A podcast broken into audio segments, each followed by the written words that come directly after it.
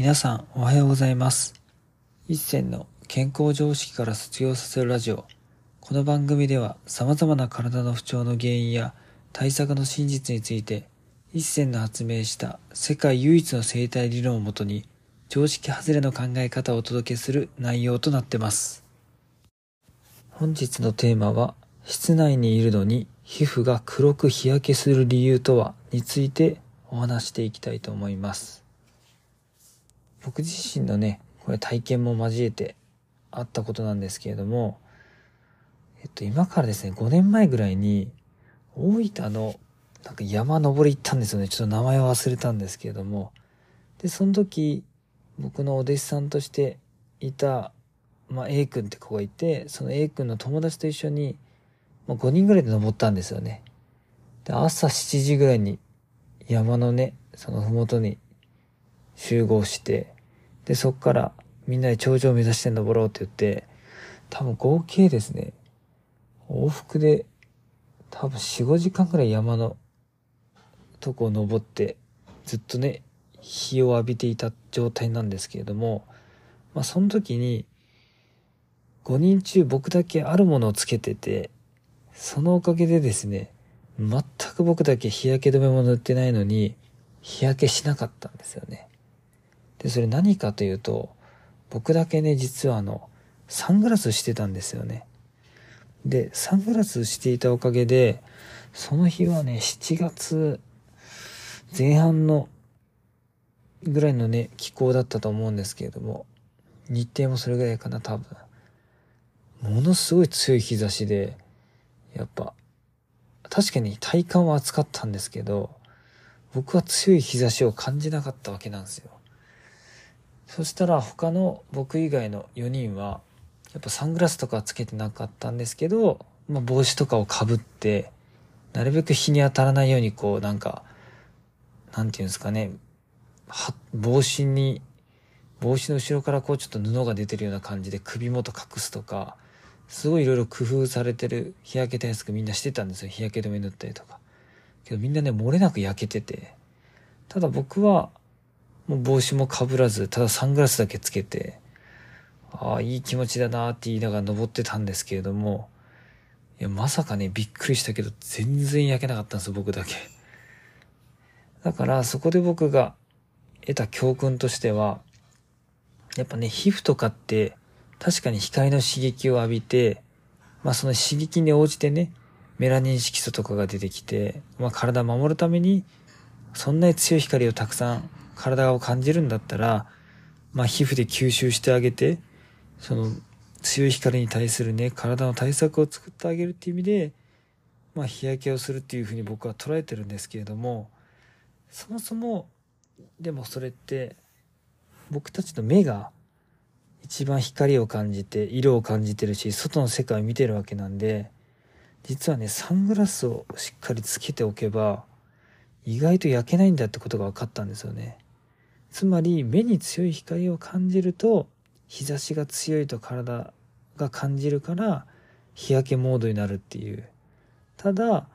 目で光を強く感じてなければ、日焼けは起きないっていうことが分かってきました。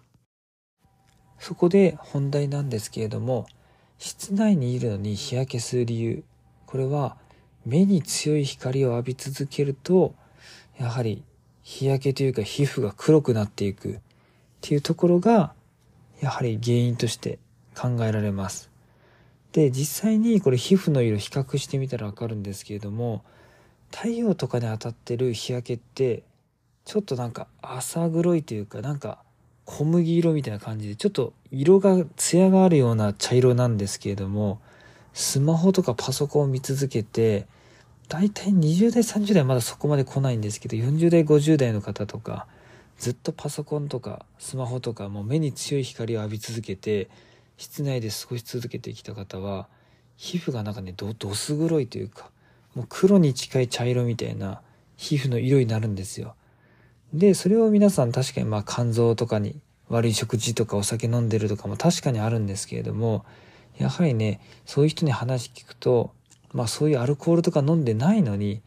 肉とかもさ、食べてないのにすごい皮膚が黒くなってきたっていう方のま相談があってで話聞いたらもう朝起きたらすぐスマホのチェックで1時間半ぐらいずっと目使って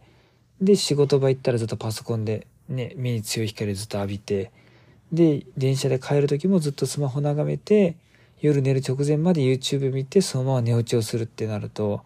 もう常に目に強い光というか、まあ、太陽光ではないんですけれども強い光を浴び続けて過ごしているっていうことがやはり分かりました。なので結局目に対して強い光を浴びるとあこの人の体はすごい強い光を浴びてるんだ。太陽光を浴びてるんだ。だから日焼けさせないとっていうふうに体が間違って認識してしまいます。でそうなってしまうとやはり皮膚が黒くなろうとしてしまうので皮膚をなんか黒くしたくないって方はなるべく目に強い光を浴びない方が本当に良いと思いますでもそのためになんか僕としては例えばブルーカットレンズのねメガネを買うでもいいし、まあ、寝る時はせめてアイマスクをして目に光を入れない工夫をするとか、まあ、あとは、まあ、シンプルにスマホとかパソコン使う時間を減らすっていうのが一番大事だと思います。でどうしても減らせないって方は僕はねあの朝のタオルとかを使って頭とか包んで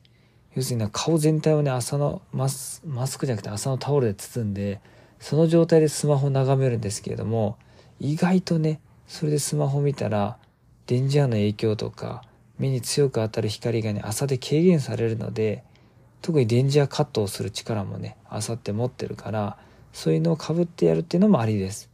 ただ根本的には目に強い光を浴び続けると皮膚が日焼けをしたと勘違いしてそれで皮膚がどす黒くなるっていうのが室内で日焼けをしている理由として考えられます。